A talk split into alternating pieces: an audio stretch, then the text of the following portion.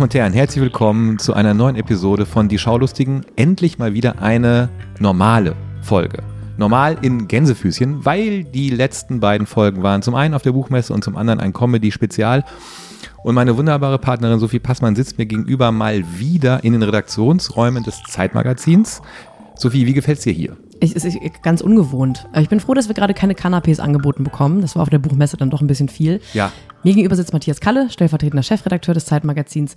Ich habe richtig Bock. Sophie ist Kolumnistin des Zeitmagazins, Buchautorin, Komikerin und macht mit mir zusammen diesen wunderbaren Podcast. Und wir haben eine, ein kleines Potpourri angerichtet. Angerichtet. Angerichtet. Wir haben noch was angestellt. Wir haben zum Beispiel mal wieder zusammen Fernsehen geschaut. Endlich. Und wir haben auf vielfachen Wunsch uns zum Beispiel mit einer Serie namens Euphoria beschäftigt. Ja. Und äh, liebgewohnte Rubriken kehren zurück, wie zum Beispiel die Rubrik Serien für Kevin. Außerdem haben wir uns die neue Serie von Klaas Häufer Umlauf angeschaut. Check, check. Wir haben uns auch ein bisschen The Politician angeschaut. Aber wirklich nur ein kleines bisschen. Und du hast El Camino, das Prequel von Breaking Bad angeschaut. Ja, und du hast dir weitergehende Gedanken gemacht. Ich habe mir sowieso viele Gedanken gemacht in den letzten Wochen, vor allem über Canapés. Ja. Ähm, das werde ich vielleicht heute am Ende der Folge mal rauslassen, aber ähm, vor allem über Serien, ja. Darf ich noch mal kurz sagen, dass ich unsere Buchmessenfolge, so ungewohnt sie war, sehr mochte? Das ist schön. Ja. Ich habe es mir nicht angehört. ich musste erstmal nicht heiser sein. Ja, aber es geht, deine, deine Stimme ist zurück. Ja, ich habe dann festgestellt, wenn man nicht jeden Tag zwei Schachteln Zigaretten raucht und bis um drei Uhr nachts in der Kälte steht und rumschreit, weil man tolle Witze glaubt zu haben, dann ist es auch ganz gut für die Stimme. Du bist ja noch länger geblieben als ich auf der Buchmesse. Stimmt, ich habe noch ein paar Tage gemacht, weil es Ja. einfach so nett war. Ja. Es war wirklich nett. War nett. Richtig nett. Gut. Aber ich freue mich jetzt auch, dass wir mal wieder ein bisschen Dienst nach Vorschrift machen heute und uns die vielen äh, Veröffentlichungen, Neuveröffentlichungen angeschaut haben. Wir kommen nicht hinterher, muss man dazu sagen. Es gibt ein paar Sachen, die wir vielleicht beim nächsten Mal besprechen, die wir einfach nicht geschafft haben. Aber wir glauben trotzdem, dass wir eine Stunde Power Entertainment zusammengestellt haben. Power Entertainment ist ein sehr unterhaltsamer Begriff, auch bin ich froh, dass du den benutzt hast. Äh, lass uns doch mit den linearen Freuden der letzten Woche anfangen. Ja. Du hast mich gezwungen, etwas zu tun. Genau, wir haben uns im äh, Spandauer Townhouse eines befreundeten ähm, Journalistenkollegen getroffen und haben Gottschalks 80er Jahre Show im ZDF geschaut. Das ist jetzt ein paar Tage her. Du siehst immer noch nicht wieder frisch aus. Ja, ich habe immer noch so zwischendurch so, so Schockmomente, wo ich mich an sein Outfit erinnere. Also Thomas Gottschalk hat ja immer sogenannte Show-Outfits an und er hatte einen Ledersmoking an, ein Ledersmoking-Jackett, was viel mit mir gemacht hat und zwar nicht nur Ja, Gutes. ja. Und diese ganze Show war wirklich so, dass ich zwischendurch echt fassungslos war, weil ich dachte, ich habe die 80er nicht miterlebt. Ich bin ja zwei Jahre jünger als du und ich verbinde mit den 80ern eigentlich nur geile Sachen, weil ich mir natürlich auch nur die tollen Sachen aus den 80ern rausgegriffen habe. Und wie man es schafft, eine 80er-Show zu machen, ohne auch nur ein einziges Mal über zum Beispiel die Smiths zu sprechen, ist für mich eine, ein großes Erstaunen gewesen. Erzähl doch mal bitte du, ich bin zwischendurch nämlich eingenickt, Ja. was da so alles äh, prä- präsentiert wurde. Man muss dazu sagen, wir, wir haben, glaube ich, fünf oder zehn Minuten zu spät eingeschaltet, weil Sophie und ich noch mit dem E-Scooter durch Spandau gefahren sind Ja. und die Adresse gesucht haben. Und wir haben noch Scherze gemacht, wer wohl gleich auf dem Sofa sitzt. Und einer der Scherze war, da sitzt bestimmt Mike Krüger. Und dann machen wir den Fernseher an und wer sitzt da? Mike Krüger. ist auch der erste, an den ich denke bei Ja. den coolen 80er Jahren. Ja. Mike Krüger und Kathi Witt saßen da und Gottschalk hat versucht, mit ihnen zu, zu reden, einen Talk im Gang zu halten. Und ich musste, im, ich musste sofort an diesen großen Satz von Falco denken, der irgendwann mal gesagt hat, wer sich an die 80er Jahre erinnern kann, hat sie nicht erlebt. Und So äh, sah das Publikum ein bisschen aus. das war dankbares Publikum. Die sind ja ausgerastet. Also die sind ja bei jedem Musikakt, haben die sich hingestellt und die konnten alles mitsingen. Die konnten alles mitsingen. Es gab auch Leute, die hatten dann so 80er Jahre T-Shirts an. Das war also einfach wirklich, es war ein, ein, ein Publikum gewordener Aperol Spritz. Das waren diese Leute, die da saßen. Das Interessante war ja, dass ich die ganze Zeit das Gefühl nicht loswerde, dass es eigentlich eine große Werbeveranstaltung für die Jubiläumsausgabe von Wetten das im kommenden Jahr ist. Ich weiß nicht, wie oft Gottschalk darauf hingewiesen hat, dass es ja nächstes Jahr ähm, diese, diese Jubiläumsausgabe geben soll. Das Problem war nur, dass diese 80er-Jahre-Show wie Wetten das war ohne Wetten. Also, weil es war klassisches Gottschalk-Publikum. Und du hast es genau richtig gesagt. Wenn man eine 80er-Jahre-Show macht, hat man ja mehrere Möglichkeiten, mit Inhalten diese Show zu füllen. Und diese 80er Jahre, die Gottschalk in seiner zweieinhalbstündigen Show abgebildet hat, das waren weder deine noch meine 80er Jahre und ich glaube, von Meine ganz, 80er Jahre waren es auf keinen Es Fall. waren ganz viele Menschen, denken, das waren die 80er? Nee, das kann, das kann nicht sein. Das kann einfach nicht sein. Das Also- einzige Klischee, was ich irgendwie gut bedient fand, war, dass viel Leder getragen wurde. Also nicht nur von, von Thomas Gottschalk, sondern auch von Kim Wilde, die dann irgendwann auftrat Ja. und gesungen hat. Und Ja. die hat auch eine Lederhose angehabt. Und da war einfach viel auch so sehr mutige Modeentscheidungen. Und zwischendurch hast du mich dann immer wieder damit schockiert, dass du gesagt hast, soll ich dir mal zeigen, wie der oder die in den 80ern aussahen. Wo ich dachte, ai, Popstar zu sein, ist offensichtlich auch nichts, was einem viel bringt. Wenn man nicht Keith Richards heißt, der immer noch so aussieht wie in der meinen Jugend in den 60er Jahren. Aber Nick Kershaw war, glaube ich, der erste Musikact, den wir, den wir gesehen haben. Mir war es ein bisschen peinlich, dass ich die, beiden Lieder, die er gesungen hat, mitsummen konnte, tatsächlich. Ja, du hast schon laut gesungen. Ich, ja, Irgendwann hattest du das T-Shirt aus. als, als Kim Wilde kam. Genau, ja. Und Kids Der in America angezogen. ge- ge- gesungen hat. Es gab dann noch Auftritte. Mike Krüger hat einen Stotter-Song gesungen. Ah ja, irgendwas mit, dass er nervös wird, wenn Mädchen rumstehen. Ähm, Ja, und dann, dann hat er während des Liedes gestottert. Das war sehr awkward, fand ich. Das ist ein bisschen komisch. ja, Ähm, du hast ja schon gesagt, dass es Mike Krüger war. Thomas Anders kam noch irgendwann und hat ohne Dieter Bohlen You're My Heart, You're My Soul gesungen, den größten Modern Talking Hit. Barbara Wusso kam, um über die Schwarzwaldklinik zu sprechen. Also dieser Ausschnitt von Dingen, die angeblich popkulturell wichtig waren in den 80er Jahren, war so dermaßen beschränkt und klein. Also du hast es schon gesagt, kein Wort über die Smiths. Man hätte natürlich auch anstatt äh, ähm, ähm, Peter Schilling, der Major Tom gesungen hätte, hat, hätte man natürlich auch die Fehlfarben hätten auftreten können. Oder die Ärzte. Im Talk hätte Reinhard Götz sitzen können. Du hättest eine ganz, ganz andere 80er-Jahre-Show machen können, als Gottschalk äh, gemacht hat. Dann kam irgendwann auch noch Ingolf Lück und die haben über die ähm, erste deutsche Musikvideoshow Formel 1 gesprochen. Da fragt man sich dann auch, warum denn Ingolf Lück und warum nicht Peter Illmann, der der erste Moderator war. Wir haben dann aber was Interessantes gemacht. Als wir es denn gar nicht mehr ausgehalten haben, haben wir irgendwann uns die Fernbedienung geschnappt und haben auf Pro7 gestellt. Oh ja, auf Pro7 lief nämlich parallel, es war der große, also das große Fest der linearen Shows, lief nämlich die Live-Show bei dir zu Hause, Ja. ein äh, Live-Format bei Leuten zu Hause. Das ist äh, relativ gut erklärt. Ich habe ehrlich gesagt das Konzept der Sendung auch erst nach drei Stunden, glaube ich, verstanden. Moderiert von Steven Gätchen und Matthias Optenhöfel. Und beide haben aufeinander abgestimmt Bomberjacken getragen. Das fand ich sehr süß. Mhm. Und das ist im Prinzip so ein bisschen wie eine Mischung aus Schlag den Raab und Duell um die Welt. Es werden halt also zwei Nachbarsteams, die auch wirklich in derselben Straße wohnen, irgendwo in der Provinz. Die müssen, sogar im selben Haus, habe ich dann irgendwann gemerkt. Die wohnen im selben Haus, dieses, Also, diese, diese beiden Familien. war ich leider zu unaufmerksam, um da dieses spannende Detail der Serie noch mitzubekommen. und war da auch zwischendurch sehr irritiert von. Da wurden halt so Aufgaben, also teilweise irgendwie lustig, absurde Aufgaben, so riesen Dart spielen und so ein Kram. Ich habe dann auch, man musste ja hin und her switchen und man hatte das Gefühl, vielleicht, wenn man glücklich hin und her switcht, kriegt man die Highlights von beiden Folgen, Serien mit. Es war so, dass es gab ein Wohnzimmerkonzert von Silbermond. Und Silbermond hat dann später für ein Spiel auch noch Musik gecovert, von Highway to Hell bis hin zu irgendwie Perfekte Welle, Rammstein und so ein Kram. Das klang ein bisschen wie äh, so eine Karnevalsveranstaltung irgendwo in der Vorstadt von Köln wo so eine Coverband Highway to Hell singt. Das war wirklich selbst für dieses niedersächsische Kleinstädtchen ein bisschen provinziell. Und äh, ja, also Joko und Klaas waren irgendwann da. Sie mussten kommen, weil sie in der Woche zuvor beim äh, Duell gegen ProSieben verloren hatten und deshalb konnte ProSieben bestimmen, was Joko und Klaas machen müssen und sie mussten dann in diese Show, wahrscheinlich der Quote wegen, hat aber nichts gebracht, weil ich heute gelesen habe, dass Gottschalk mit seiner 80er-Jahre-Show tatsächlich Quotensieger war am Samstagabend. Und das ist ja das Schockierende, dass man dann merkt, Leute wollen das ja offensichtlich ganz doll schauen und Ja. schauen das ja auch mit dem Gedanken, das waren wirklich meine 80er. Und ich habe dann überlegt, habe so eine kleine, ja, so ein bisschen Angst bekommen vor der Zukunft, was ich normalerweise nicht so habe und habe überlegt, wie ist denn dann irgendwann die große, die 10er Jahre Show Ah, 2039? ja, ja. Weil da muss ja auch dann ein völlig falsches Bild davon vermittelt werden, wie die 10er Jahre musikalisch und kulturell und fernsehtechnisch so waren. Und ich habe mir da mal was ausgedacht, Matthias. Ist es, ist es jetzt, was du befürchtest, wie es wird oder wie du es wünschst, dass es Nee, wird? was ich befürchte. Was du Das ist befürchtest. eigentlich gerade ein sehr realistisches Konzept, das ich ProSieben gerne morgen verkaufen würde. ZDF. Nee, ich glaube, Egal. bis, bis, gibt es ZDF ja bis dahin. Ach, irgendjemand Ja, wird es nehmen. Ja. Die große 10er-Jahre-Show, Sendetag äh, 20, 2039, Sendejahr, wird moderiert von Klaas und Stefan Raab, weil Joko macht 2039 schon nur noch äh, Private Equity. Genau, und Höhle der Löwen und so. Ja. Wer kommen wird, Lena Meyer-Landrut wird Taken by a Stranger singen, der Song, mit dem sie zum zweiten Mal angetreten ist beim Eurovision Song Contest. Ei. Und dann wird Stefan Raab in großer Fernsehmann-Manier nach dem Song Taken by a Stranger zu ihr hinkommen. Dann werden sie so ein bisschen in alten Zeiten schwelgen und dann wird er so ins Publikum fragen, na, wollen wir nicht Satellite hören? Und die Leute rasten Und dann aus. werden die Millennials von der, von, vom Stuhl springen und sagen, ja, Ja. Lena. Raab macht noch mal eins von seinen Rabigramm, Rabogramm, wie, wie? Rabigramm. Rabigramm.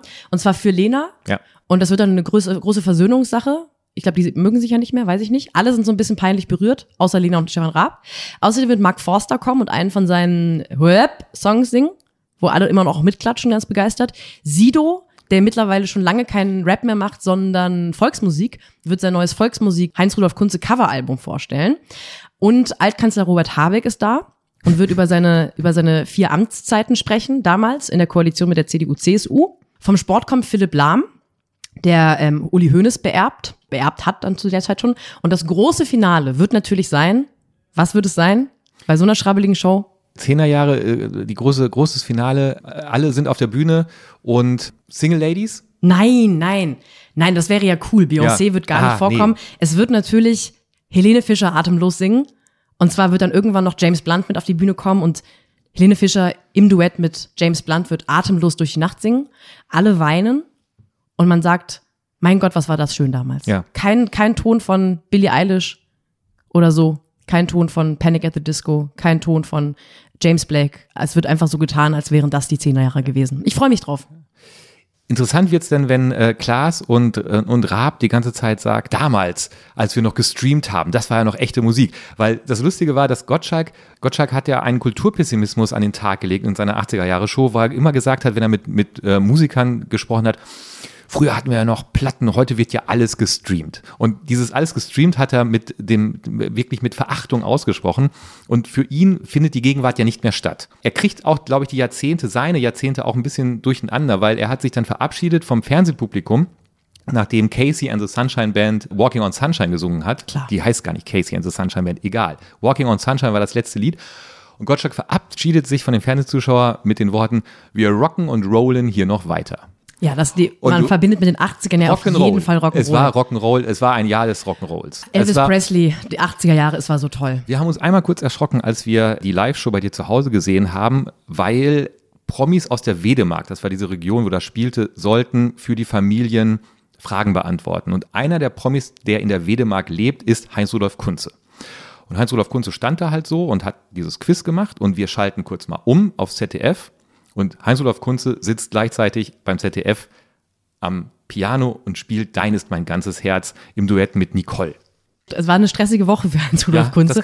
so Burnout wegen 80er Jahre Shows.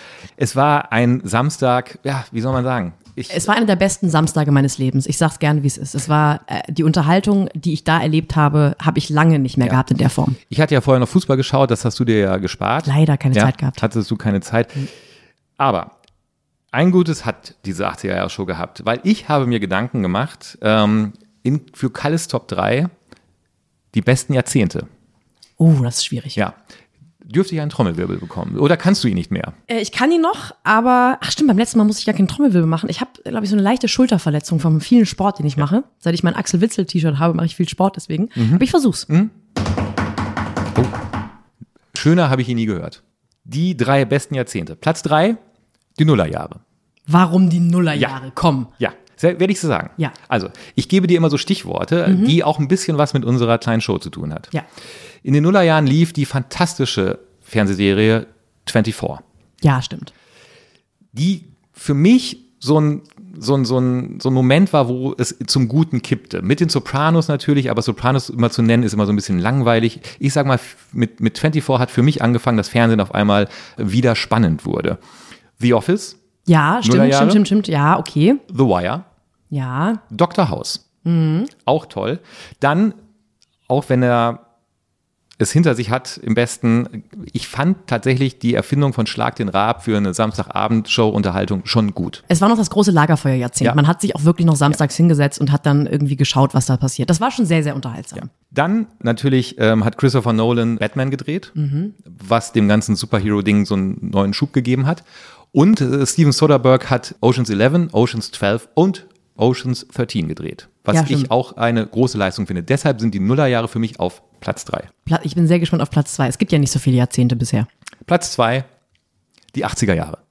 Und zwar wegen Kim Wilde, wegen Heinz-Rudolf Kunz und wegen Mike Krüger, nehme ich an. Nein, wegen Tempo wurde gegründet. Eine Zeitschrift, die mich äh, zum Journalismus gebracht hat. Dann ist äh, in den 80er Jahren das Album Steve McQueen von Prefab Sprout erschienen. Oh, das ist, äh, meine sehr verehrten Damen und Herren, wenn Sie irgendwann nach diesem kleinen, feinen Podcast denken, jetzt möchte ich aber mal doch hören, was dieses Prefab Sprout Steve McQueen ist, gehen Sie unbedingt auf Spotify, hören sich das Album von vorne bis hinten an. Es sind teilweise Lebensweisheiten in einer Zeile. Tun Sie aber nicht den Fehler und sich das, das, das Akustikalbum anzuhören. Das, das ist wirklich, dieses, egal, Entschuldigung. Akustikalbum wirklich Abfall. Tun Sie es nicht und äh, hören Sie sich auch die Alben an, die Prefab Sprout in den 90er Jahren gemacht haben, aber Steve McQueen von 1985, das absolute Meisterwerk. Warum noch Platz 2 der 80er, die 80er Jahre? Steven Spielberg hat seine besten Filme gedreht, mit E.T. und mit Das Reich der Sonne. Stephen King hat S geschrieben. Auf Rummeln gab es auf einmal den Breakdancer als Fahrgeschäft. Das ist ja ein Ding. Ja, Gab es da etwa auch Karamellpopcorn ja, und Entenangeln? ja. Bestes Jahrzehnt der Welt. Eben. MTV ging an den Start und hat unsere Sehgewohnheiten verändert. Dann gab es tatsächlich gute deutsche Serien, die leider alle Helmut Dietl gedreht hat, nämlich ähm, Monaco Franze und Key Royal. Von beiden in Gottschalks 80er-Jahre-Show kein einziges Wort. Sagst du noch mal ganz kurz was über die Smith Smiths oder wird das hier einfach weggeschwiegen? Wird so getan, als hätte es diese Band nie gegeben? Du hast es ja schon einleitend gesagt, du hast ja schon einleitend gesagt, dass deine Erinnerungen an die 80er Jahre vor allem The Smiths sind. Und deshalb wollte ich das jetzt nicht explizit nochmal aufstellen. Ist eine, ist eine kleine Underground-Band, hat leider nie großen Erfolg gehabt, aber der Frontmann ist ganz, ganz toll. Ich würde deshalb mal das Bild breiter machen und würde für die 80er Jahre noch gerne nominieren Guns N' Roses und natürlich Reinhard Götz. Ja. Das, Reinhard Götz. deshalb Platz 2, die 80er Jahre. Platz 1, bist du ein bisschen aufgeregt? Ich habe äh, schwitzige Hände. Platz 1, die 90er Jahre. What? Jawohl. Nein. Hm, doch. Ach komm. Du Das ist jetzt wieder jetzt- so eine Situation, wo du, wo du behauptest, dass Rocky ein Superheld ist. So ist er auch. Die 90er Jahre. Ja. Komm, erzähl. Okay. Das Jetzt-Magazin wurde gegründet. Mhm. Da, wo ich meine schönste journalistische Zeit verbracht habe. Dann Beverly Hills 90210. Dann erschien das von vielen vergessene oder auch vollkommen ignorierte Album The Comfort of Madness von den Pale Saints. Eins der allertollsten Alben der Welt. Hören Sie da gerne auch mal rein. 1997 hat Borussia Dortmund die Champions League gewonnen. Erinnere ich mich gut dran. Ja. Saß ich mit meinem Axel Witzel-T-Shirt in der Spandauer Vorstadt Natürlich. in dem Loft. Ja. Der Game Boy. Der, ja, oh ja. Meine, meine Gameboy? Jugend war Game Boy Color leider, deswegen. Fünfstellige Postleitzahlen wurden endlich eingeführt. Das ist auch auf jeden Fall etwas, was ein Jahrzehnt sehr, sehr wertvoll für alle Beteiligten Jetzt pass auf. Die Harald Schmidt Show. Ja, na gut. Seinfeld. Mhm. Friends. Emergency Room. Dann gab es Filme wie Die Truman Show, Die üblichen Verdächtigen, Dumm und Dümmer, Fight Club. Dann wurde etwas erfunden, was wir heute Popliteratur nennen. Und die beiden schönsten Olympischen Winterspiele aller Zeiten fanden in den 90er Jahren statt. Zum Beispiel nämlich die Olympischen Winter äh, Sommerspiele von 1992 in Barcelona und die Olympischen Winterspiele in Lillehammer 1994. Äh, Olympia zweimal war dein Highlight der 90er Jahre. Was hattest du denn für eine Jugend? 92 und 94, das waren schlimme Zeiten. Aber diese Olympischen Spiele in Barcelona und in Lillehammer habe ich wahnsinnig gern geschaut. Was ich in den 90er Jahren sehr mochte, war Laufen lernen. Mhm. Äh, ich habe sehr großen Spaß gehabt in der Vorschule. Wollen wir nochmal über Teletubbies sprechen? Äh, ja, Tele- Teletubbies waren für mich auch sehr, sehr wichtig in den 90er Jahren. Der Gameboy, den durfte ich leider noch nicht spielen. Ich habe in den 90er Jahren auch meine Liebe zu Fanta entdeckt. Das waren so für mich die 90er. Es gibt jetzt schwarze Fanta. Ja. Ich, hast du die schon probiert? Nein. Ist das Cola? Ich, hab, bin, ich bin völlig überfantat seit den Ja. 90ern. Ich habe zu viel Fanta getrunken. Ja. Waren wilde Zeiten. War eine von den jungen Popliteraten, Ninnen. Na, also ich merke, die 10er Jahre würden natürlich in meiner Top 3 vorkommen, aber Ich habe So ich, halt. ich hab ver- versucht, mir positive Sachen aus den 10er Jahren raus, also außer Gründung von Die Schaulustigen habe ich wenig gefunden. ja, das ist, das ist jetzt dein Kulturpessimismus. Da bist du aber ganz, Halt, ganz doll auf dem, da bist du auf dem Thomas Gottschalk-Pfad jetzt gerade. Aber ich freue mich auf die große 10er-Jahre-Show 2039, wenn dann auch äh, sie sagen, wisst ihr noch damals Netflix? Ja. Das war noch Zeiten. Oder König der Überleitung. Oder wisst ihr damals noch Join? Oh ja, Join. Ganz tolles, äh, äh, ganz tolle Plattform. Mm. Ja, weil wir haben eine Serie auf Join geschaut, Ja. nämlich Check Check, die neue Comedy-Serie von Klaas Häufer Umlauf. Klaas, ich habe eben ja schon das Wohnzimmerkonzert von Silbermond angesprochen, was ein dramaturgisches Highlight der Live-Show bei dir zu Hause sein sollte. Neben der Aktion, wo Rainer Kallmund, Rainer Kalli Kallmund Rumsteak ist. Ja, das habe ich auch noch nie gesehen im Fernsehen. Irre. Rainer Kallmund isst Sachen. Muss man drauf kommen. Genial. Und Klaas war ja offensichtlich verpflichtet da zu sein. Und er hat auch, äh, es gab einen schönen Moment während des Wohnzimmerkonzerts von Silbermond, wo er in die Kamera schaut und ich habe den gesamten, das gesamte Leid einer Fernsehkarriere in nur einem Gesichtsausdruck gesehen. Ja. Und er hat aber den Auftritt auch benutzt, um ein bisschen Promo, Cross-Promo zu machen für seine Serie. Er hatte nämlich einen, einen äh, Jogginganzug von Check Check an, dieser Serie. Check Check handelt von äh, Jan. Jan ist ein, ich würde sagen, Anfang 30-jähriger zugezogen Berliner Hipster, der sich gerne mit irgendwie ganz tollen Startup-Ideen selbstständig machen möchte, muss nach Hause reisen in irgendwie die Provinz Simmering, Simmering. weil sein Vater an Alzheimer erkrankt und langsam durchdreht und auch nicht mehr selbstständig ist. Und die Geschichte ist, dass er dann feststellt, er kann seinen Vater nicht ins Heim geben und er zieht zurück nach Simmering und kriegt einen Job, einen der einzigen Jobs, den er da so bekommen kann, nämlich äh, an diesem kleinen Provinzflughafen, wo einmal am Tag eine Maschine losfliegt. Da ist er dann auf einmal in der im Sicherheitsteam und muss dann eben so Gepäck durchleuchten. Ja. Und ich habe wahnsinnig gute Laune gehabt, als ich schon das Intro gesehen habe, weil ich finde, das ist, also das Intro äh, hat mir irgendwie schon gezeigt, hab keine Angst, die wissen, was sie tun. Das ist irgendwie schön fluffig produziert, es ist irgendwie äh, dramaturgisch gut, es erinnert so ein bisschen an so, hat so ein The Office-Vibe, ist aber keine Mockumentary und ich hatte dann direkt ein gutes Gefühl und dachte, nee, nee, die, also die wissen, was sie tun gerade. Ich muss keine Angst haben vor den nächsten Folgen. Und ich habe auch tatsächlich, ich glaube, in den, in innerhalb der ersten Minute der Serie schon gelacht. Einmal. Weiß nicht mehr, irgendwas über. Es war irgendwas über, ja, wir machen aus Geld Gold, sagte er. Und das fand ich irgendwie, ich dachte so geil. Ich habe es erstmal gelacht und ich habe auch, war sehr überrascht davon, wie gut Klaas Häufer Umlauf schauspielern kann. Und äh, was ich vor allem mochte, dass sie nicht dieses deutsche Seriending machen, dass sie jedes Detail, was erklärt werden muss, durch Dialog erklären. Also ich fahre jetzt nach ähm, Hause, weil mein Vater hat Alzheimer, sondern es wird ganz viel einfach szenisch oder durch, durch kleine Zwischenschnitte erklärt. Es war fluffig gemacht und ich habe, war unterhalten bei den ersten zwei Folgen. Du guckst mich mit so einen leicht schläfrigen Blick an. Ja, ich, ich mag dir ja seit zwei Folgen ungern widersprechen. Und ich widerspreche dir auch nicht komplett, weil ich hab's komischerweise auch gern geschaut. Ich finde nur, dass es keine Comedy-Serie ist. Weil dafür sind für mich, funktionieren die Gags so mittel. Ich finde es eine, eine Homecoming-Serie und ich finde, dass, dass wir beide auch als, als ähm, Menschen, die auch eher in der westdeutschen Provinz aufgewachsen sind und dann äh, sich auf große Fahrt in größere Städte begeben haben.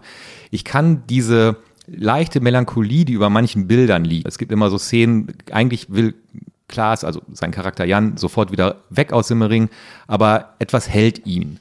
Und es ist zum einen natürlich der Vater, aber es ist zum anderen auch, dass er möglicherweise ahnt, dass das sein Ort ist und dass das sein Platz ist. Leider finde ich, dass Klaas immer Klaas ist und nicht Jan. Was aber nicht so schlimm ist, weil das Spiel, wenn Klaas mit Uwe Preuß zusammenspielt, der, sein, der seinen Vater spielt in dieser Serie, Uwe Preuß ist halt ein grandioser Schauspieler und er trägt diese Szenen so komplett.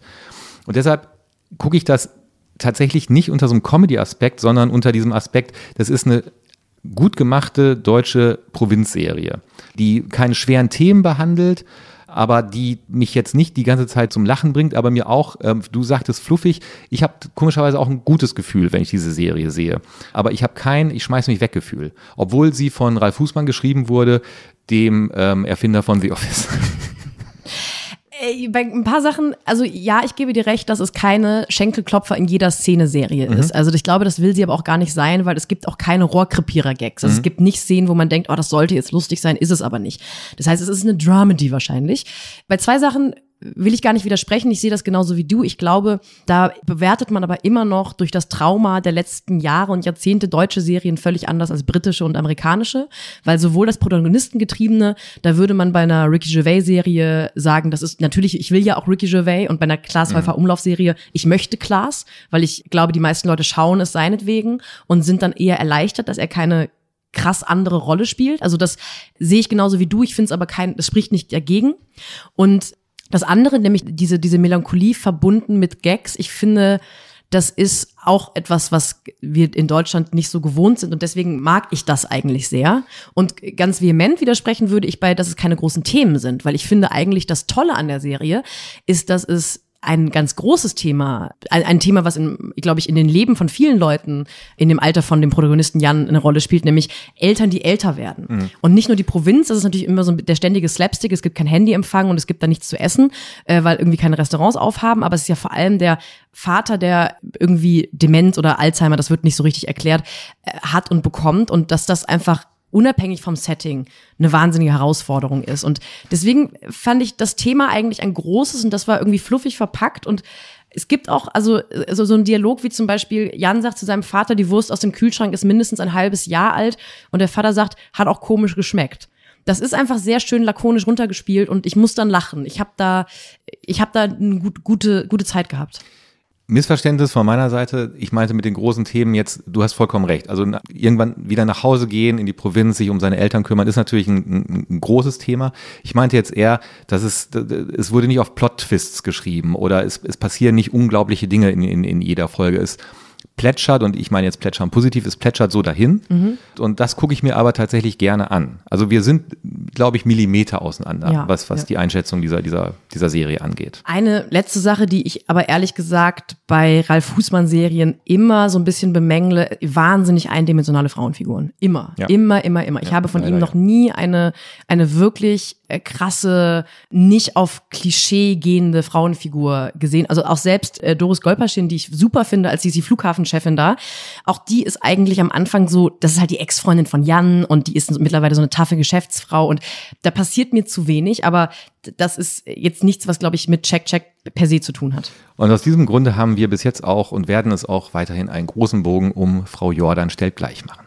Aber äh, gehen Sie mal auf Join und schauen Sie mal in Check Check rein. Machen Sie. Kleine Vorwarnung, man braucht ungefähr vier bis fünf Stunden, um Join zum Laufen zu bringen, wenn man einen Adblocker hat. Das ja. ist eine große Herausforderung, ja, ja. auch intellektuell. Wenn es mal läuft, und wenn Sie schon mal drauf sind, gucken Sie auch die Live-Show bei dir zu Hause an. Ich glaube, die ist auch in voller Länge drauf. Mit Sicherheit, klar. Live-Shows sind im Nachhinein drauf. ja noch spannender. Ja, viel besser. Viel besser sogar. Aber wir äh, sind ja, robben ja uns so langsam schon vom Linearen zum Streaming. Mhm. Es gab auch Sachen im Streaming. Es gab Sachen im Streaming und ähm, jetzt bin ich mal gespannt, weil wir haben, wir wissen jetzt nicht, wie der andere das fand, worüber wir jetzt sprechen. Wobei ich glaube, bei der, beim ersten Punkt sind wir uns, glaube ich, sehr, sehr einig und zwar The Politician. The Politician, eine Netflix-Produktion, die Ende September gestartet ist und die mit unfassbar vielen Vorschusslorbeeren rausgeballert wurde. Also die Serie, die das Game verändert, sie äh, wurde auch ähm, unter anderem von Ryan Murphy geschrieben. Das ist gerade ein sehr, sehr wichtiger Mann in der amerikanischen Serienwelt. Und um es gleich vorwegzunehmen, Sophie und ich sind nicht über die erste Folge hinweggekommen. Nee. Also es handelt von einem jungen Mann, der gerade seinen, äh, der ist noch auf der Highschool ja. und er weiß, das ist der Plot von ihm, er weiß, dass er irgendwann Präsident der Vereinigten Staaten werden möchte. Und das ist sein Lebenstraum. Und deswegen geht er quasi jeden Schritt mit dem Wissen, hilft mir das gerade dabei, irgendwann Präsident zu werden. Und die erste Szene ist, wie er beim Harvard-Bewerbungsgespräch im Büro des, des Dekans sitzt und ihm auf so eine sehr robotermäßige Art und Weise das sagt, was er glaubt sagen zu müssen als zukünftiger Präsident der Vereinigten Staaten. Es gibt erstmal so eine einigermaßen coole Fallhöhe, wo ich dachte, hm, okay, vielleicht wird das ja was. Dann war beim, beim Intro, lief Sufjan Stevens, den wir beide sehr lieben, ja. wo ich dachte, okay, dann ist es vielleicht wirklich eine coole Sache. Ich habe nicht, ich weiß nicht, warum du nicht nach der ersten Folge weitergeschaut hast. Am Ende der ersten Folge gibt es keine einzige Figur, die mich interessiert. Es gibt, es interessiert mich weder The Politician, es interessiert mich auch nicht sein Liebhaber, es interessiert mich auch nicht die Freundin vom Liebhaber, weil die natürlich nicht geoutet sind. Keine Person geht, also das ist, glaube ich, so sehr dieses neureiche amerikanische äh, Westby-Schick-Ding. Die wollen sich, glaube ich, darüber lustig machen, über die, über den Zynismus von, von Jugendlichen, die sehr, sehr reich groß werden, sehr privilegiert. Es ist einfach keine Figur, es ist sympathisch, es ist irgendwie interessant und viel wird quasi so künstlich rein erzählt, aber der Charakter kommt nicht mit. Und ich bin einfach so ein bisschen, ich hab's satt, mir Serien anzuschauen, die es irgendwie gut meinen, aber vergessen, dabei Protagonisten und Protagonistinnen zu schreiben, denen man zuschauen möchte dabei, wie sie scheitern oder gewinnen. Ich habe mir ein Wort notiert, Pastell. Weil alles ist pastellig in dieser Serie. Die Klamotten der Leute, die Häuser, alles ist irgendwie pastellig. Und du hast vollkommen recht, man leidet mit keiner einzigen Figur, man, man hasst auch keine einzige Figur, weil sie allen Alle sind einem irgendwie total scheißegal. Und ich finde es wirklich eine große Frechheit, diese Serie, ein großes Ärgernis, weil es ein großes, großes Nichts ist, was wir da, was wir da schauen müssen. Ich weiß auch gar nicht, wie man das nennt, also wie man diese Art von Serie nennt. Ist, sagt man, das ist eine Farce oder sagt man, das ist eine Karikatur? Ähm, Persiflage. Oder eine Persi ich, ich, ich, ich bin wirklich so ein bisschen ratlos. Und ich habe mich dann sehr gefreut, als ich dann äh, irgendwo gelesen habe, dass Ryan Murphy für eine Rolle, der die Großmutter von Infinity sollte eigentlich Barbara Streisand spielen. Und Barbara Streisand hat aber abgesagt. Und ich glaube, wenn bei jedem Film oder bei jeder Serie, wo Barbara Streisand absagt, kann man sicher sein, muss man sie nie anschauen. Wenn Barbara Streisand absagt, Wäre eigentlich eine gute denn, Liste fürs denn, Internet. Ja, dann weiß sie, warum. Genau, schauen Sie sich nicht diese Sachen an, da hat Barbara Streisand abgesagt. Ich war wirklich, ich war wirklich ratlos. Ich war auch ein bisschen sauer nach der, nach der ersten Folge, weil ich mich in meiner Erinnerung wurde selten eine Serie mit so viel Hype rausgeballert wie The Politician. Und Netflix hat auch sehr aufgeregte Promo-Veranstaltungen angekündigt und, ja. und für Journalisten und Journalistinnen angeboten, wo ich dachte, da sind die offensichtlich sehr von überzeugt, dass das was Großes ist. Vielleicht gibt es auch Leute, die es ganz, ganz großartig fanden. Ich habe bisher von Leuten, ehrlich gesagt, nur gehört, konnte man ganz okay wegschauen. Ich habe noch wirklich niemanden gehört, der meinte, hat mich begeistert. Und mich hat es sogar wirklich böse gemacht, genau wie dich, weil ich dachte, das ist jetzt echt Zeitverschwendung gewesen. Ja. Eine andere Sache. Ja. Kam auch neu raus ja. und wurde, ich glaube, von einigen leidenschaftlich erwartet, von mir jetzt eher nicht so. El Camino. Ja, das El Sequel von Breaking Bad. Genau, äh, El Camino, a Breaking Bad Movie, startete, glaube ich, am 11. Oktober auf, auf, auf Netflix und es erzählt die Geschichte von Jesse Pinkman, dem Partner von Walter White, weiter von dem Moment an, als Breaking Bad die Serie zu Ende gegangen ist. Ich habe Breaking Bad sehr, sehr, sehr gemocht, die Serie, und habe mich nicht wirklich auf El Camino gefreut, weil tatsächlich denke, das Ende von Breaking Bad war so perfekt und war so rund und perfekter konnte man das nicht mehr machen, dass ich gedacht habe, ah, schwierig, wenn die jetzt quasi die Geschichte von Jesse Pinkman noch zu Ende erzählen wollen. Vince Gilligan, der Erfinder von, von Breaking Bad, hat ähm, sich auch El Camino ausgedacht und es war ich fand es nicht furchtbar, ich fand es aber auch nicht gut, weil es war am Ende so eine sehr große Meditation, diese, diese 90 Minuten oder zwei Stunden, was es waren, ich weiß es gar nicht genau. Es passiert nicht wirklich viel. Es geht im Prinzip nur darum, dass Jesse Pinkman versucht, aus Albuquerque rauszukommen, nachdem alles in die Luft geflogen ist und irgendwo neu anzufangen. Und er braucht dafür Geld, er muss Leute bezahlen, die ihn rausbringen und es geht im Prinzip darum, dass er dieses Geld beschaffen muss, jemand bezahlen muss, der ihn nach Alaska bringt und ihn mit neuen Pässen, mit einer neuen Identität ausstattet. Das ist im Prinzip, wäre eine gute einstündige letzte Folge geworden. Jetzt haben sie da so einen Film draus gemacht, der im ich, ich weiß, dass es, dass es ernstzunehmende Filmkritiker gibt, die äh, äh, Hymnen geschrieben haben, ähm, die geschrieben haben, dass der, dass der ähm, Spirit von Breaking Bad in diesem Film weiterlebt und dass das alles richtig gemacht wurde. Das mag auch sein, ähm, aber vielleicht ist es denn mit Breaking Bad auch schon ein bisschen eine Weile her. Und, und deshalb funktioniert möglicherweise auch diese äh, sehr ruhige Erzählweise nicht mehr so ganz. Also ich, es ist nicht so eine Vollkatastrophe wie The Politician. Es ist jetzt aber auch nicht so, wo mir das Herz aufgeht und wo ich jetzt sagen muss, ähm, Sophie, du musst es dir unbedingt anschauen. Das wäre jetzt nicht mein Tipp. Gott sei Dank. Ich bin auch ehrlich gesagt, habe ein bisschen äh, Burnout von den ganzen Sachen, die wir in den nächsten Wochen und Monaten noch schauen müssen. Jetzt, fangen wir, an, jetzt fangen wir an, wie das literarische Quartett, dass wir uns darüber beschweren, wie viele Sachen wir anschauen müssen. Das, das, kommt, das kommt nicht dazu. Was ein bisschen schade ist, dass die Macher von Breaking Bad haben mit äh, Better Call Saul, äh, mit der Serie einmal schon gezeigt, dass es geht. Also, dass man so ein Spin-off machen kann, der eine andere Geschichte erzählt und, und die aber auch ganz, ganz toll ist. Das hat mir gut gefallen. El Camino 2,5 von 5 Sternen. Na gut. Dann kommen wir jetzt zu der Serie, die, glaube ich, bei den meisten Serien-Nerds und Filmfans, um mal zwei ganz brutale Floskeln hier in diesen Podcast reinzuwerfen, wirklich sehnsüchtig erwartet wurde. Und zwar die HBO-Produktion Euphoria ist in den Staaten auch dieses Jahr angelaufen. Und jetzt gibt es äh, bei Sky Euphoria seit ein paar Wochen. Und es wird aber auch immer nur wöchentlich werden zwei neue Folgen veröffentlicht. Was ich interessant finde, weil ich das, ich habe gemerkt, dass ich das angenehm finde, weil ich dieses Erschlagen, da ist jetzt eine Staffel, das finde ich irgendwie manchmal nett bei so Netflix Originals, die man so wegbingen mhm. kann an einem Wochenende. Aber bei so einer Serie wie Euphoria, die auch wirklich, kommen da gleich drauf, meinen Augen sehr dicht ist und sehr viel irgendwie Material und sehr viel zu verarbeiten ist es gar keine Serie, die ich wegbingen möchte. Ich finde schon mal eine interessante Entwicklung, dass mittlerweile der deutsche Markt so schnell die äh, Produktionen bekommt, weil das in der Regel ja doch auch mal gerne ein Jahr, eineinhalb gedauert hat. Euphoria handelt von Teenagern. Ich würde gar nicht sagen, dass es eine Teenager-Serie ist, aber dazu vielleicht auch später mehr. Protagonistin ist Rue, die gespielt wird von Zendaya, einer, einem Disney-Star, einem ehemaligen. Rue ist 17 Jahre alt, wohnt irgendwo in einer amerikanischen Vorstadt, geht zur Highschool und hat ein Drogenproblem und geht auch zum Entzug über den Sommer, kommt dann im neuen Schuljahr wieder in die Klasse. Und es gibt auch ganz viele andere Protagonisten, Protagonistinnen, die ähnlich viel Raum bekommen, aber sie ist immer wieder die, zu der alles zurückkommt, weil sie die Erzählerin ist. Und sie ist auch die wissende Erzählerin, weil sie alles im Nachhinein erzählt und immer wieder andeutet. Und in der Nacht sind mehrere schlimme Dinge passiert. Es ist erstmal sehr, sehr interessant produziert. Ich musste oft bei Euphoria an How to Sell Drugs Online Fast denken, diese Netflix-Produktion von der BTF. Ich glaube, mit Sicherheit ist die Inspiration andersrum. Aber wir haben uns ja bei How to Sell Drugs zum Beispiel sehr gefreut über einzelne Szenen, die so diese, diesen Erzählstrang rausschmeißen, weil dann irgendwann zum Beispiel die Droge MDMA erklärt okay, wird in ja. so einem Art, in so einem überproduzierten, bunten Mini-Referat. Und das macht Euphoria noch viel, viel mehr. Also es gibt immer wieder animierte Szenen, wenn es zum Beispiel um, um Drogenerlebnisse geht. Es ist ganz oft so, ähm, wird auch gar nicht klar, ist es gerade Fiktion im Kopf der Erzählerin oder ist es wirklich so passiert? Und das ist erstmal sehr, sehr spannend zuzuschauen. Und ich hatte nach den ersten zwei Folgen von Euphoria das Gefühl, dass wir da auch gerade auf ein neues Genre gucken.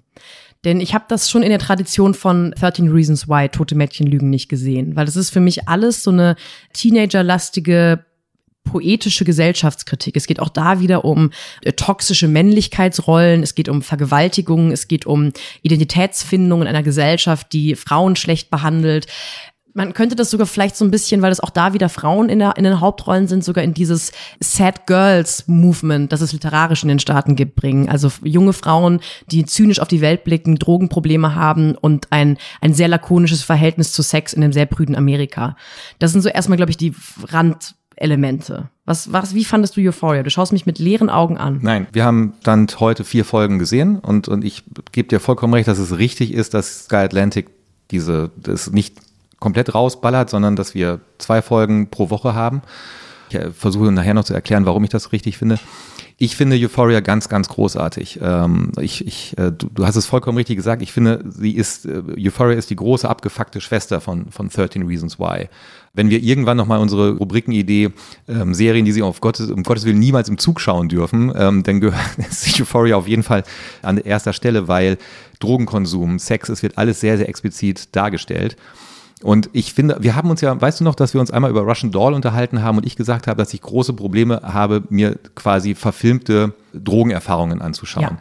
Das ist bei Euphoria ein bisschen anders. Es gibt eine großartige Szene, wo Rue auf, auf eine Party geht, sich im Badezimmer eine, eine Pille einschmeißt und dann geht sie raus und dann äh, geht sie die Wand entlang, hoch, die Decke entlang und die Kamera geht so mit. Das finde ich wahnsinnig gut gemacht und das habe ich, hab ich gern geschaut.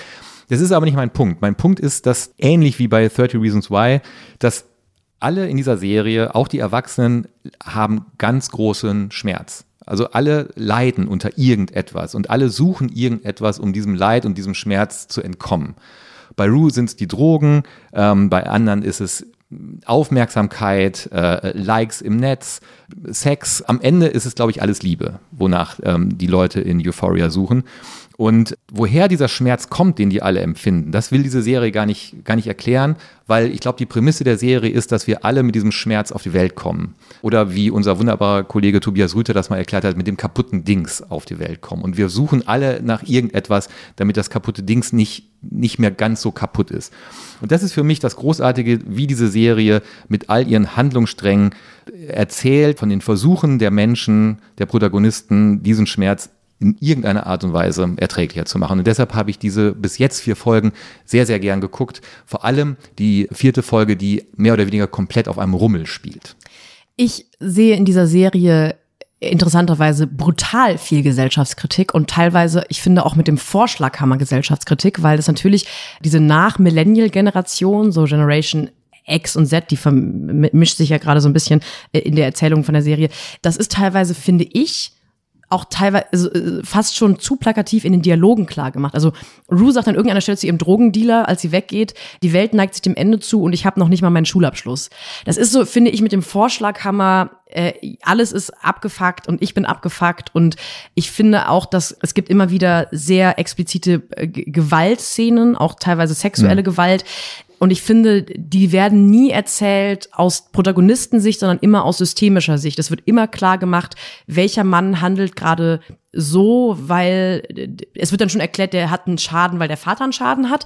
Aber es find, wird für mich immer relativ klar, dass einfach dann in dem Fall ein, ein völlig verqueres Frauenbild ist, was diese beiden Männer gelernt bekommen äh, oder beigebracht bekommen. Ich habe sogar, also ich sehe das, glaube ich, ähnlich wie du. Ich habe das, in, ich habe das gerne geschaut, weil ich es unglaublich interessant fand und, und ich habe sowas einfach noch nie gesehen. Tatsächlich, ich habe noch nie eine Serie gesehen, die so wie Euphoria erzählt und produziert ist. Für mich das hatte ich ja, glaube ich, in der zweiten Staffel von 13 Reasons Why auch irgendwann. Für mich rutscht das ab in einen, in einen Zynismus, der, also der, die will Gesellschaftskritik sein.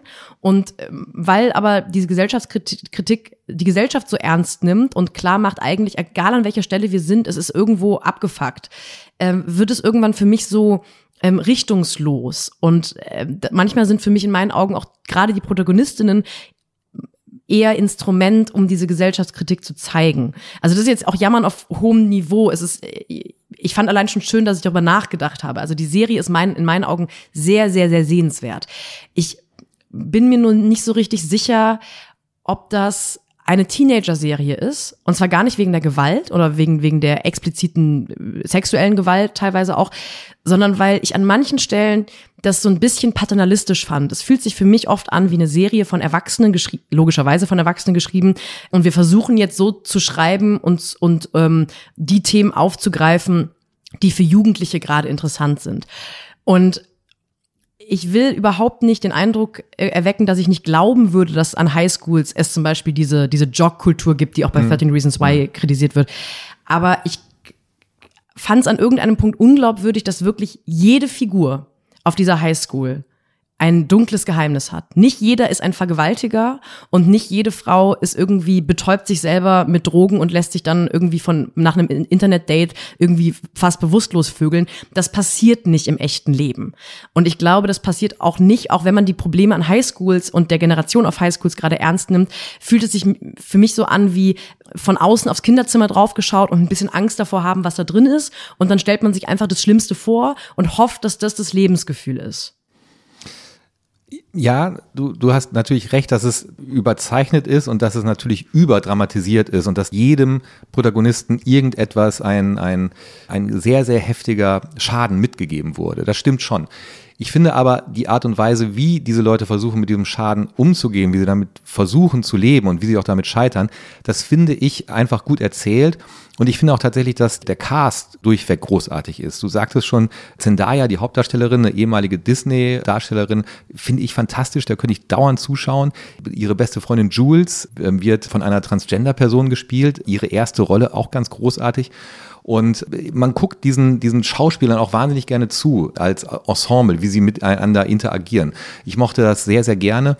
Und du hast mich darauf aufmerksam gemacht, weil ich darauf wieder nicht darauf geachtet habe, wie großartig auch wieder der Musikeinsatz ist. Absolut. Ich war bei der ersten Folge schon völlig begeistert, weil vor, noch vor dem Vorspann wird eine Sache gemacht, dass erst ein, ein ganz kleiner Teil von einem Song von Andy Williams, der in den 20ern geboren ist, also wirklich so schon ein bisschen her, seine, seine musikalische Karriere, eingespielt wird. Und dann kommt sofort von Beyoncés großartigem Album Lemonade. Hieß Lemonade, oder?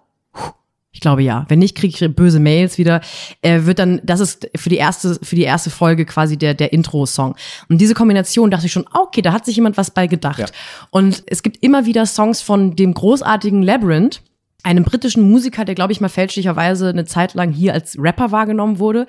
Der macht aber normalerweise Klaviermusik, wo man, wenn man die hört, will man am Ende Joy Division hören, um wieder ein bisschen fröhlicher zu werden. Also er ist sehr, sehr, sehr traurig.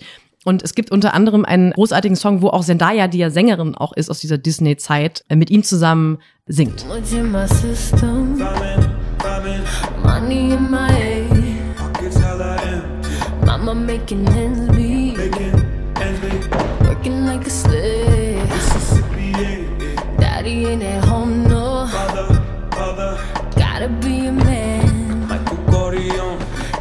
for my homegrown sisters, brothers.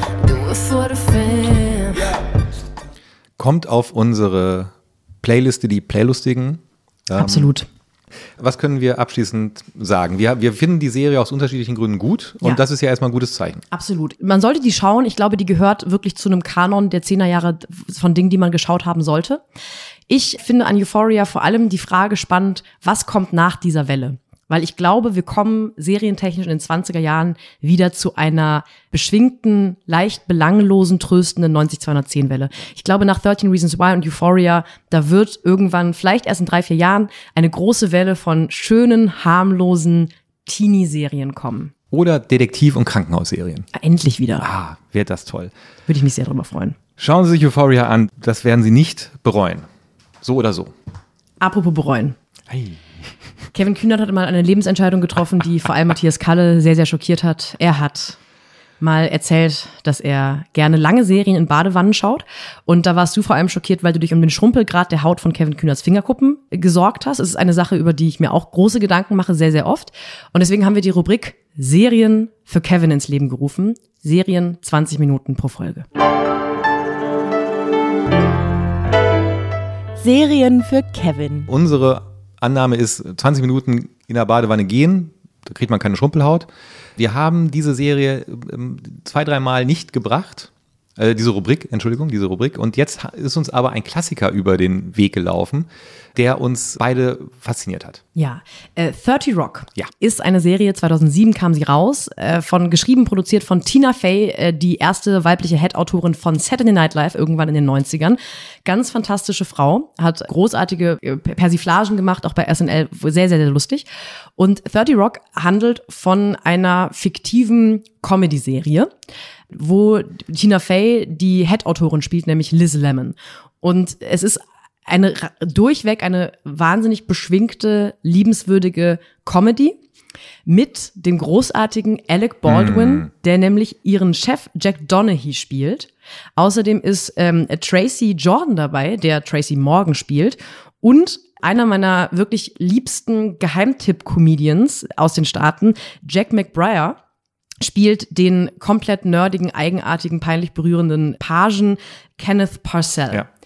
Und diese Serie ist wird auch von einschlägigen Comedy-Experten, zum Beispiel Conor O'Brien, äh, gelobt, weil, äh, also er hat sich letztens in einem Podcast mit Tina Fey über diese Serie unterhalten und sagt, er hat noch nie in seinem Leben eine Serie gesehen, wo die Schlagzahl an Gags so groß ist. Und er sagte, diese Schlagzahl bekommt man ja nur hin, wenn man wirklich viermal so viel arbeitet wie andere äh, Writers Rooms.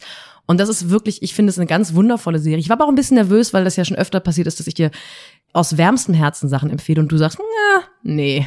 Nein, ich war, ich war von der ersten Sekunde wirklich begeistert. Äh, Tina Fey, du hast es schon gesagt, ist die Head-Autorin von The Girly Show und Jack Donaghy, ihr neuer Chef, der großen Erfolg mit der Einführung eines Backofens gefeiert hat und deshalb äh, ihr Vorgesetzter wurde, macht sich so ein paar Gedanken, wie man The Girly Show so ein bisschen nach vorne bringen kann und kommt auf die Idee, einen strauchelnden Schauspieler als Star dieser Sendung aufzubauen. Und der wird gespielt von Tracy Morgan und heißt in der Serie Tracy Jordan und muss dann halt, äh, und auf einmal heißt The Girly Show with Tracy Jordan.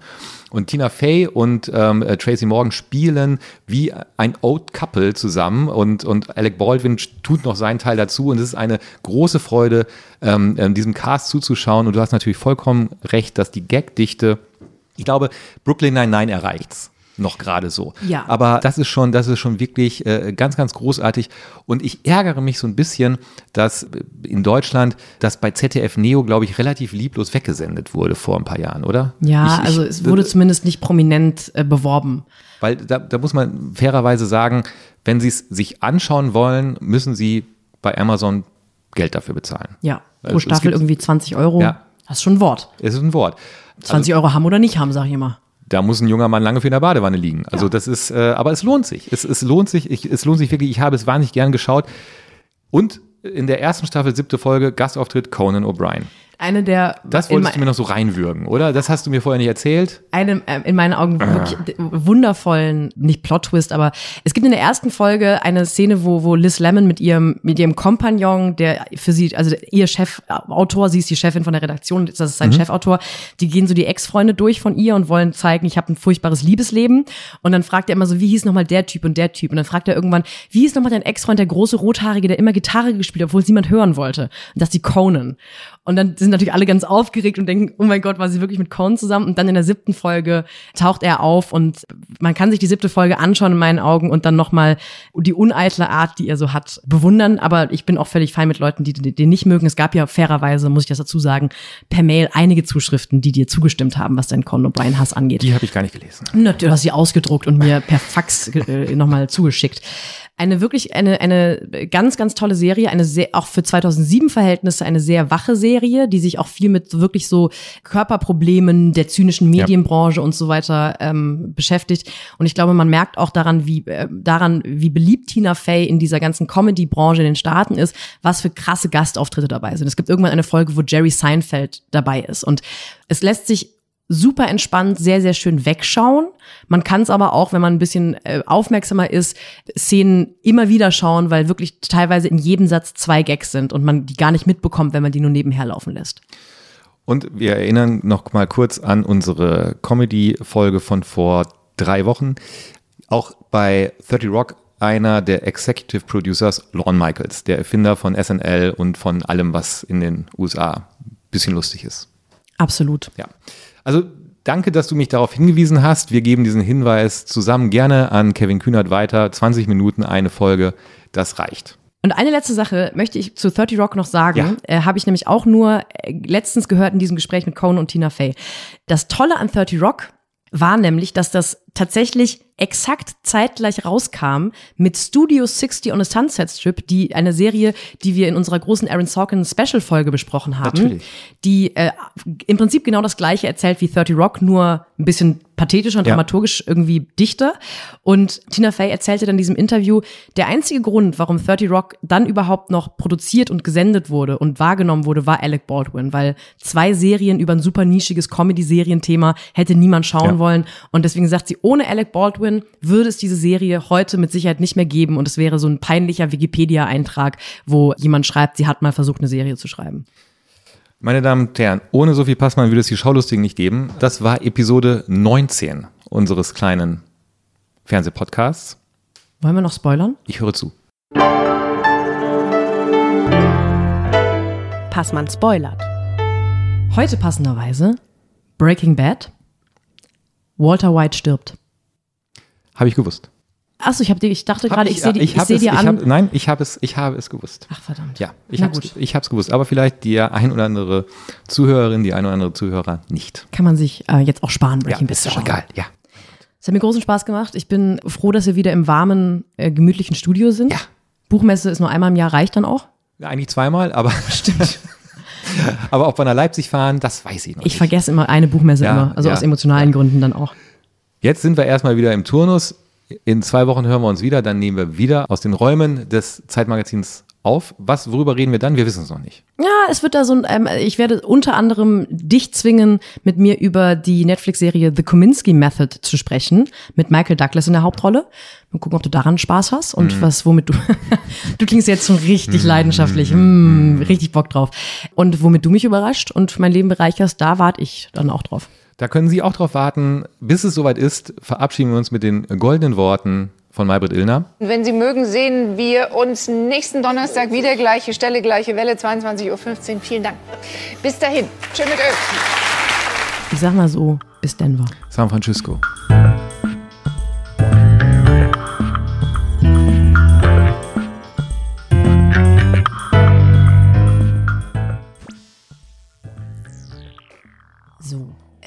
Und hast du deine Meinung zu Conan O'Brien jetzt auch geändert? Du, ich wollte das jetzt nicht öffentlich machen, ne? aber der Typ ist ja Wahnsinn. Das ist ja der Wahnsinn. Was Findest du? Ich finde ja. den jetzt nicht mehr so lustig. Ich habe den bei 30 Rock Bist du gesehen. wahnsinnig? Ich finde, der ist so ein bisschen arrogant. Der ist so, der macht sich ja über seine Mitarbeiter lustig. Ich habe mir jetzt mal diesen Podcast komplett angehört. Ne? Ja. Und das ist ja wie ein anderer Mensch für mich. Also das ist so, können wir nicht bald irgendwann, also muss nicht nächste Folge sein, aber eine große Conan O'Brien, ich, ich glaube nicht. Ich finde den ehrlich gesagt, der ist ein bisschen wie Stefan Raab, oder? finde ich ja gar nicht.